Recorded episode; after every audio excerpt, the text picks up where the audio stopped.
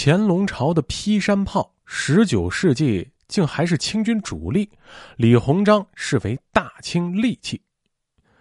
众所周知啊，第一次鸦片战争时，清王朝因为火器年久废弛，甚至淘洗出明朝的火器出来使用，还被称赞为甚准。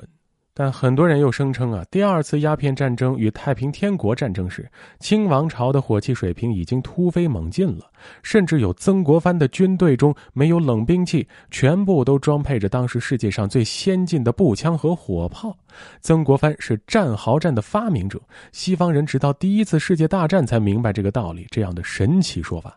那么，想要了解第二次鸦片战争前后清军火器的真实水平，我们就需要了解清朝当时的著名利器劈山炮。大家好，我是冷军，欢迎收听冷兵器研究所在喜马拉雅推出的独家音频节目《天下兵器》。劈山炮啊，被曾国藩称为鸡贼利器，但其诞生的时间是乾隆年间的金川战争时期，这可是鸦片战争前清王朝最后一次武备升级。劈山炮到太平天国战争时期稍有改进，由于战争需求的影响，清王朝的火器崇尚轻型化。劈山炮一般重于子母炮和抬枪，其重量也在五百斤以下，属前装滑膛炮，发射的弹丸重两到三磅，主要是霰弹。这种轻型化的火器装备显然是不利于战争对抗的强度的。很多人喜欢强调古斯塔夫二世在三十年战争火炮改革上的轻型化倾向，但古斯塔夫是淘汰了四十八磅炮，建立起了二十四磅、十二磅、三磅结合的火力体系。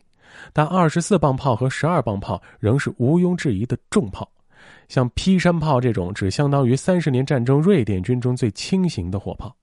以劈山炮的火力水平，仅足以当作火力支援武器，但却很长时间被满清当作重火力使用。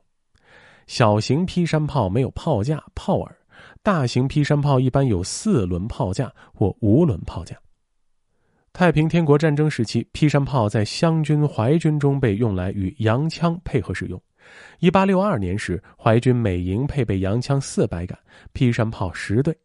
一八六二年六月二号的漕河泾之战时，淮军乘雪起步，与太平军数千人接战，释放出霰弹的劈山炮对太平军产生一定伤害。随后，淮军张玉春部从后包抄，淮军获得小胜，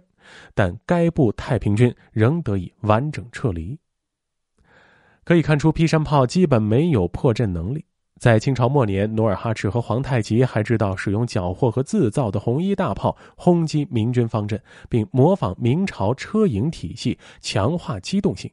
但经过清朝二百多年的忽视车营，到太平天国战争时，仍未想起通过马拉战车强化火炮机动性的路子，导致重炮极少被用于野战当中。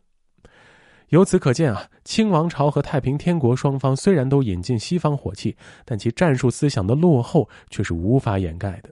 他们的战术水平很可能还停留在欧洲十七世纪末期的档次。直到洋务运动开始后，劈山炮才被进行了真正有效的改进。左宗棠西征阿古柏时也曾使用劈山炮，但甘肃制造局的工程师为了让该炮的威力更大，便将其改为荷塘开花弹，炮架子也做了改进，变成了更为灵活的鸡爪式。左宗棠在太平天国战争时就曾经自出机杼，使用大量劈山炮作为舰炮，并通过改造强化了其射程，轰击天国军小船颇有效力，体现出高明的战术思想。当其西征时，除了使用改进的劈山炮之外，还改进了抬枪，无壳抬枪改造洋枪式，安保搭嘴用铜帽子，还制造了二百多斤的车载重型后膛炮。通过改进的劈山炮在内一系列仿西洋枪炮制作的火器，以轻中重各规格枪炮的灵活协同，左宗棠才击败了有沙皇俄国支持的阿古柏，创造了恢复新疆的殊勋。